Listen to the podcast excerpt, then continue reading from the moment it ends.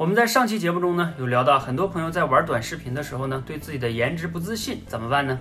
我们当然建议大家勇敢的面对自己哈。那当然，怎么样勇敢呢？其实是有策略的。第一个，你可以打扮一下自己，或者用一些美颜相机，这都能很大一部分解决这个问题。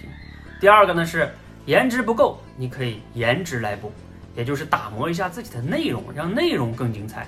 比如说超级演说家的一个亚军崔万志，他的颜值啊是肯定是在水平线以下的。但是他的讲话的内容非常精彩，所以他获得了亚军。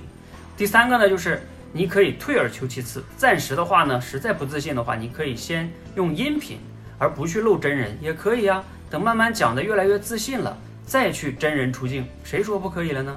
关键的就是开始控制自己可以控制的，这是非常重要的，而不是找各种理由让自己停滞不前。让我们一起加油！